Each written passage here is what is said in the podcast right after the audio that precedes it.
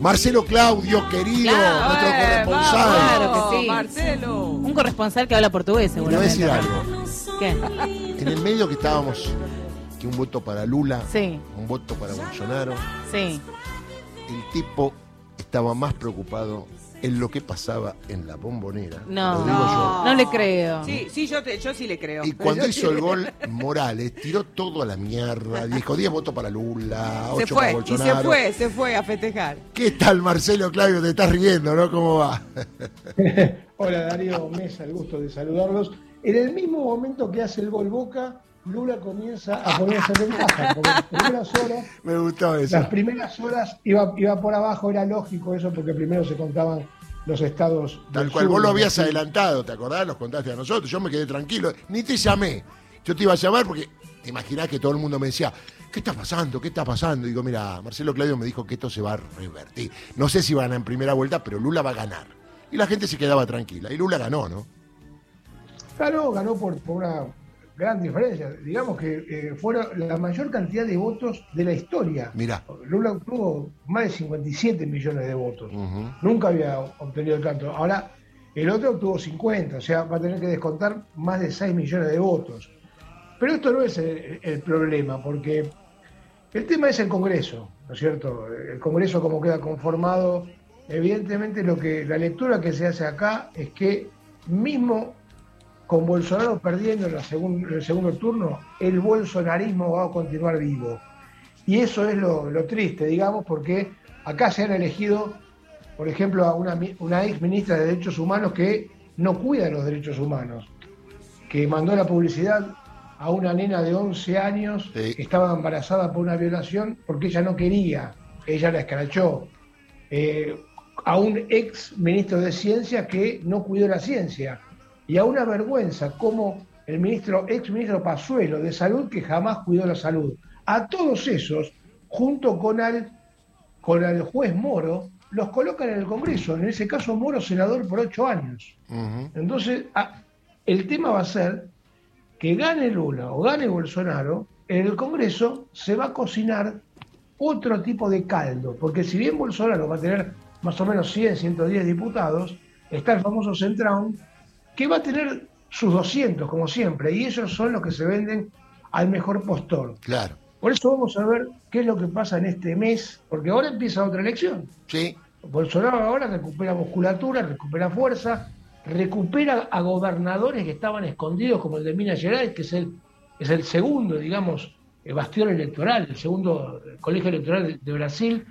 Ya eh, le queda el, el palanque, como se dice acá, en Río de Janeiro, de Romario, a ver si Romario, que ya fue electo senador, eh, lo ayuda más con los votos. Y también está por está eh, Río Grande do Sul, que Claro. increíblemente el candidato de Bolsonaro, que no aparecía en ninguna encuesta, salió primero. Y por supuesto el tema de San Paulo, ¿no es Sí. cierto? Que todos lo daban ganador a del partido de, del partido de Lula, y sin embargo ganó el otro. O sea, un carioca conoce San Paulo, fue el más votado para gobernador de San Paulo. Son las cosas increíbles que tiene este país. Todo esto se decidirá a lo largo de un mes, Darío. Marcelo, yo quería preguntarte también por Simone Tebet, que tuvo el 4,17% de los votos, salió tercera y dijo que en las próximas 48 horas va a decir por qué candidato se va a inclinar. ¿Cuál es tu parecer respecto a esto? A mí me da la sensación que como viene la carroza, ella le va, va a pedir que, que los votos sean para Lula. Me da toda la sensación. Eh, no así el otro, que, que seguramente liberará a los votantes. Pero más allá de eso... Vos decís que Ciro Gómez, ¿no? No, yo creo que no. que Ciro no Gómez, que fue parte del de gobierno de. Lula da Silva, recordemos. Sí, pero no va a tener ningún acto de dignidad porque yo lo podría haber pedido inclusive en 2018 y no lo tuvo. Es un tipo que lo ha enseguecido, Claro. eh, la, la ambición, el poder. Sí, un traidor lo llaman, ¿no? Y en cierta forma lo es. lo es. Pero bueno, en la política ya Sí. sabemos que la- la- a la política le gusta la traición, pero no le gustan los traidores. ¿No es cierto? Claro. Eso es lo que se dice acá. Es verdad. Entonces, este, no sé qué va a pasar con, con Simona Tebet, porque también el electorado de ella, eh, no, no sabemos que ella fue una de las responsables que del impeachment contra Dilma, por ejemplo. Y ella no es no es precisamente de izquierda, diría que todo lo contrario. Y decime, O sea, los otros- habrá un- Sí, no te decía, los otros candidatos, nada, lo que estaba más abajo. No, los otros candidatos No llegaron a un punto. Sí. Nada. No, por eso, no, no- no- llegaron, son inexistentes. Bueno, acá el Eh, tema de las alianzas va a ser muy el importante. ¿no? El tema de las alianzas que puede armar, sobre todo Lula, más que, porque Bolsonaro no arma alianza, Bolsonaro manda a él, es así, ¿no? No, él va, él va a intentar, él va a intentar este, alguna alianza. Obviamente ya dijo ayer, no sé con quién, seguramente ir a hablar con, con Ciro Gómez, ir a hablar con, con, con Tebet, que lo va a sacar corriendo. Este, pero él, obviamente, desde la campaña de él, él, él- él es un loco, pero tiene otros que son también locos, pero saben hacer este tipo de, de cosas. Claro. Y una de las muestras es el tema de, de- de los evangélicos. O sea, los evangélicos no, no le han soltado la mano a los propios evangélicos. Eh, vuelve, vuelve un tal senador Magno Malta, que es un impresentable prehistórico. No quedó claro, pero bueno, lo entendemos. O sea, ha- ha- han subido en el Congreso unos cuantos monstruitos que si realmente el bolsonarismo hubiera perdido fuerza, no estarían ahí. Y el Igual, grave problema es eh, esto, o sea, igual- Lula electo va a tener que luchar con todo esto. Claro, igual Marcelo hay que reconocer, dejemos de lado la parte política, que obviamente es muy buena, porque la mayoría de las encuestas hablaban del número que se dio, salvo algunas que le daban 50 o 51, pero las menos. En realidad la sorpresa es que acá hay gente que no dijo que iba a votar a Bolsonaro y lo votó. Pasa por ahí el tema, ¿no? En tema de Claro, evaluar lo que iban a hacer. claro. O sea, el, el voto vergüenza se dio más para Bolsonaro que para Lula, lo cual es lógico. Ujú. Por eso yo, lo- yo lo veía muchísimos conocidos que hablaban peste de Bolsonaro, pero después cuando dijeron, no, yo antes que votar a Lula, lo voto a Bolsonaro. Y, y lo hacían en forma escondida. Bueno, ahí está. Y también eh, la, la- la medición equivocada de las de los encuestadores. ¿no? Claro, sí, sí. Hecho, es tapa hoy en varios diarios, ¿no? Cómo se equivocaron las encuestadoras, como si en la Argentina aciertan siempre, ¿no? Claro. No, no, con Lula, con Lula acertaron. Claro. Dentro del margen de Sí, error, totalmente. acertaron. Pero eh, lo midieron mal al otro, digamos. ¿Cuánto Eso- le daba a Bolsonaro? ¿38? ¿Cuánto le daban las encuestas? Eh, sí, entre 35 y 38, por Está, ejemplo. está, entre está. 35 y 38. Que igual no era poco. No, no, no, está claro. está Pero la mayoría hablaba de que, que Lula podía ganar con un 50% más uno. Está bien, estuvo cerquita. Sí. Tuvo cerquita, terminó con 48. y- Y Lo que se esperaba era más diferencia entre ellos. Claro, digamos. exactamente. Igual, Claro. eh, el tema de apuesto a ganador, que siempre existe, ¿viste? Que el que va primero, la gente que por ahí no está metida en el tema, quiere ganar. Viste que hay gente que quiere ganar, no importa nada de lo que piensa. Pero yo gané. No, lógico. Eso también es un envión para Lula, ¿no? No, seguro, seguro. Pero ahora el tema es otra elección. Entonces va a venir todo el aparato gubernamental, sabemos que tiene la lapicera, no sabemos qué, qué va a hacer. El ayer Bolsonaro claramente dijo que va a intentar convencer a los más pobres.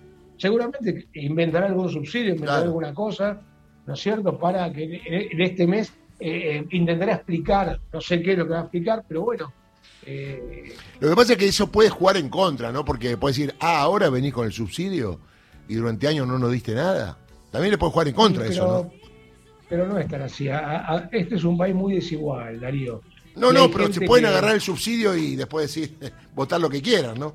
A eso A la gente más pensante sí, pero la gente. a- a- acá sabes cómo se hace campaña política. Hay gente que le dan una camiseta con el número de candidato y dice, andá y votá ese. Te doy un, no sé, 5 kilos de arroz. Y la gente va, porque acá tenemos 25 millones de personas que son analfabetas, por ejemplo. Claro. Muchas que no tienen conocimiento de nada, que no están ligadas a las redes, que no tienen ni televisión ni radio. Y bueno, eh, se manejan así. Igual acá Entonces- da, da la sensación que no es el problema económico, porque en realidad, cuando veíamos la gente que encuestaban y votaban por Bolsonaro, decían que votaban por Bolsonaro porque Lula es chorro. Es decir, no se habló de política, de programa, en la gente que estaba por la calle, de por qué. Nadie le gustaba a Bolsonaro, en realidad votaban contra Lula.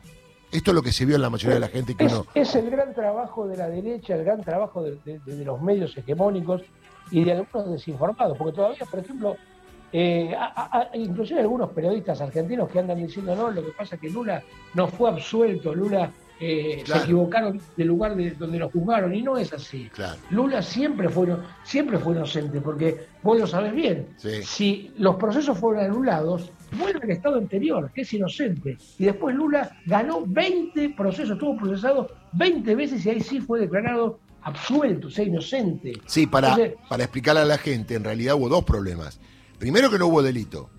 Y segundo, Sergio Moro, que lo juzgó, no era competente, con lo cual hubo dos nulidades que tienen que ver con imposibilidad de juzgar a alguien. Y cuando vos juzgás a alguien sin tener la competencia, obviamente es porque tenés una animosidad. Y eso también quedó probado. ¿Y por qué Moro lo juzgó y no lo juzgó el juez que correspondía? Porque si iba el juez que correspondía, no había ninguna causa. Esto es así, ¿correcto? Claro, pero correcto. Y aparte lo juzgó mal, porque quedó claramente demostrado que él actuó como un fiscal, no actuó como un juez. Correcto.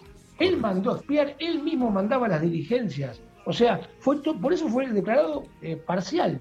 Fue un juez parcial. Ningún proceso que él podía tener con Lula podía ser aceptado en el futuro. Bueno, Marcelo, va a tener Mucho laburo. ¿eh? Mucho laburo vas a tener, ¿eh?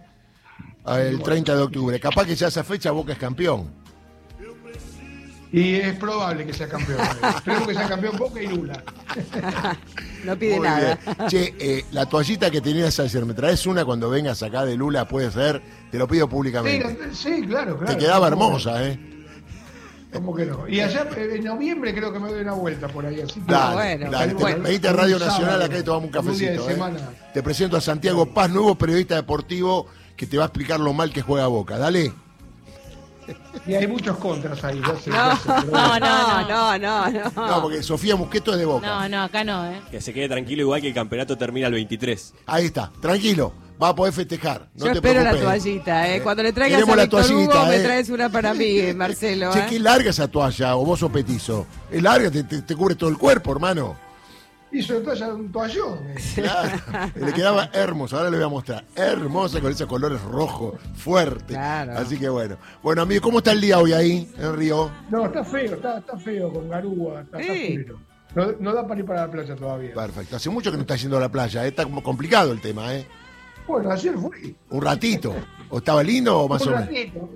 El clima estaba feo, pero ya vendrán eh, soles mejores. Che, escúchame, ¿cómo quedaron los San Pablo que perdieron la copa en la cancha de, Mario Kempe, no? Habían venido una Trozado, encima barbaridad. Se perdió tres goles. Sí, no, no, Este, terrible, terrible. Ter- ter- Terrible, quedaron mal. Pero bueno, eh, igual hay una hegemonía del fútbol brasileño, ¿no es cierto? En la final Sí. la van a jugar Flamengo y Atlético Paranaense, ahí en Guayaquil, y creo que por varios años nos vamos a tener que, los argentinos nos vamos a tener que olvidar de jugar las finales de torneos continentales si están los brasileños, lamentablemente. 2-0 con Independiente del Valle, Díaz y Farabelli, dos goles argentinos en la final. Tal cual. tal ¿Sorprendió que Neymar eh, eh, se, se promulgó a favor de, de Jair no, Bolsonaro? Para nada. Para nada. Para nada. Siempre lo fue. Eh, Es más, estaba, estaba demorando. Ah. Estaba demorando. cual. Es más, ¿sabés que se cruzaron Neymar y Messi Sí, en el Paris Saint Germain? sí. Y se tapó la cara a Messi y le dijo, ¿por qué votaste a Bolsonaro? Te voy a reventar. Porque me perdonó la causa que debo impuesto, boludo. Ah, Ahí está. ¡Chau! Querido Marcelo Claudio. Saludos para todos. Chau, chau, chau. chau. Deme las vías de comunicación. Oh,